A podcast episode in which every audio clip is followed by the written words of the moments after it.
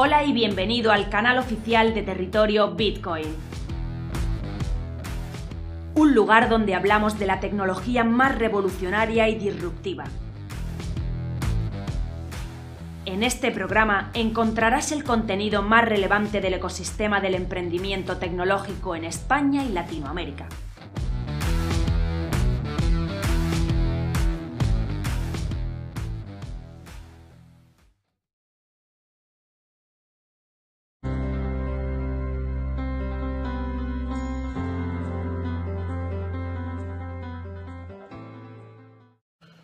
La inflación en Estados Unidos sube hasta el 6,8% en noviembre, la tasa más alta desde hace 40 años. El incremento interanual del índice de precios al consumo de Estados Unidos se situó en noviembre en el 6,8%, lo que supone un aumento de seis décimas respecto al mes de octubre y la mayor tasa registrada en este país desde junio de 1982. Los precios de los alimentos registraron un incremento del 6,1% en noviembre del presente año, ocho décimas más que el, que el encarecimiento registrado en el mes de octubre. En paralelo, la inflación de la energía se disparó un 33,3%, lo que supone un alza de 3,3 puntos porcentuales respecto al incremento interanual del 30% observado en octubre del presente año. ¿Y cómo ha reaccionado la Reserva Federal Norteamericana? Según palabras textuales de su presidente, la economía ya no necesita tantos estímulos con los elevados niveles de inflación, señaló Jerome Powell en su última rueda de prensa al respecto. A pesar del cambio radical, la Fed reiteró que está preparada para ajustar el ritmo de las compras si los cambios en las perspectivas lo justifican. Lo que sí desapareció del comunicado de la FED fue la referencia a la transitoriedad de la inflación. Menos mal. Idea reiterada por activa y por pasiva en los últimos meses y que nosotros no nos creíamos como hemos dicho en multitud de vídeos. El comité del mercado abierto de la FED acordó por unanimidad duplicar la reducción de las compras a partir del próximo enero y dejará de adquirir activos por valor de 30.000 millones al mes. Con esta decisión, la Fed se encamina a concluir el tapering en marzo, tres meses antes de lo inicialmente previsto. Además, el alza de los precios y la fortaleza que viene mostrando la economía estadounidense podrían justificar una subida acelerada de los tipos de interés, proceso que comenzaría a mitad del año que viene. Para 2022, los miembros del Comité de Mercado Abierto de la Fed prevén tres subidas de los tipos de interés. De confirmarse estos pronósticos en cuestión de meses, el precio del dinero pasaría de su mínimo histórico del 0,25 al 1%. Se multiplicaría por 3.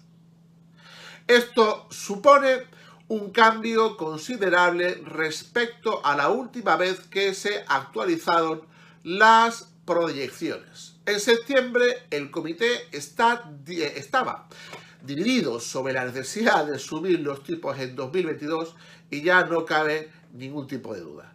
Las nuevas proyecciones son más agresivas incluso y prevén otras tres subidas de los tipos de interés en 2023 y dos en el 2024 proceso tras el cual la horquilla de los tipos se situarían entre el 2% y el 2,25%, niveles que no se han visto desde septiembre del 2019, del 0,25 al 2,25 en el 2,24. El incremento porcentual es de tres dígitos, es extraordinario. ¿Se atreverán? Descargará el mercado de deuda y se pinchará la burbuja tras 40 años de subida ininterrumpida del mercado de bonos? Además de las nuevas proyecciones de tipos, la Fed actualizó el cuadro macroeconómico, algo positivo por supuesto. El comité espera que en 2021 Estados Unidos crezca un 5,5%, cuatro décimas más que lo previsto anteriormente. En 2022 el PIB aumentará un 4% y ya en el 2023 se moderará al 2,2%. La inflación concluirá el año con el 5,3% para bajar al 2,6% en el 2023. Nivel aún superior al objetivo del 2%. La mejora del mercado laboral seguirá su curso. La tasa de desempleo caerá del 4% en el 2022. Por su parte, la inflación subyacente, aquella que no incluye los precios energéticos, se situó, se situó en noviembre en el 4,9%, tres décimas por encima de la del mes previo. Para el cierre del ejercicio, la Fed prevé que finalice en el 4,4% y ya en el 2023 caiga del 3%.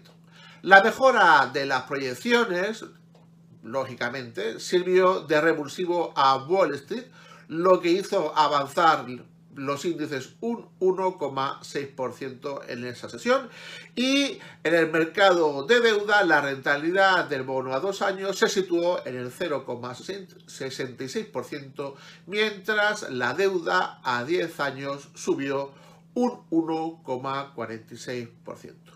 Aprovecho este vídeo para hacer una recomendación navideña de regalo y agradecer a los miles de lectores que han adquirido este libro, que han posibilitado que la nueva economía blockchain esté en su tercera edición.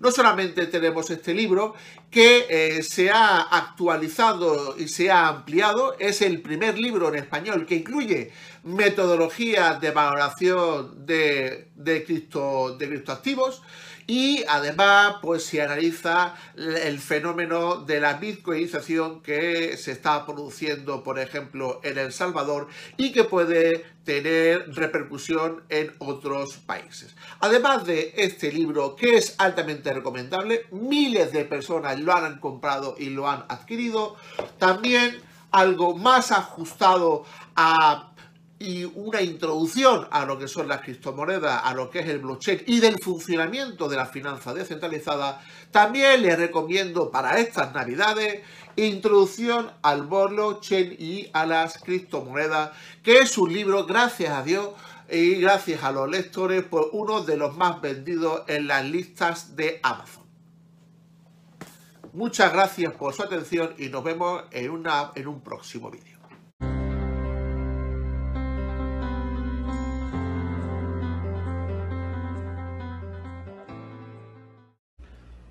Hoy para Territorio Bitcoin en un minuto hablamos de pensiones.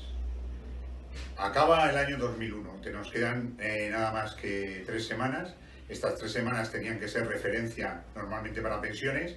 El señor ministro ha conseguido que en el año 2021 lo que tengamos es que no hay aportaciones a pensiones, la gente no cree en la industria de las pensiones y él pretende hacer un cambio a través de ese plan de pensiones del gobierno en lo que uno, en el que lo único que quiere hacer, quiere hacer es colocar a sus amiguetes, algo que está en las manos siempre de este ministro, colocar a sus amiguetes. A pesar de que es un gran conocedor del sector, conocedor de la industria, ha hecho muchos análisis, cuando estaba en AEREF él presentaba sus informes, ahora ha olvidado todo eso y se dedica a hacer exclusivamente ruido. Ruido porque no ha habido ningún cambio en las pensiones, salvo la reducción de las aportaciones. Los planes de empleo siguen siendo absolutamente inútiles. No hay nadie que aporte a un plan de empleo y nos queda dos semanas para Navidad y no va a hacer ningún cambio. Así que eh, muchas gracias. La semana que viene os desearé una feliz Navidad, la siguiente un feliz año y ya en 2022 esperemos que los cambios vengan de la mano de quitar a todos estos inútiles de estar al frente de sitios donde realmente habría que tener aportaciones, no restar. Muchas gracias y hasta la semana que viene.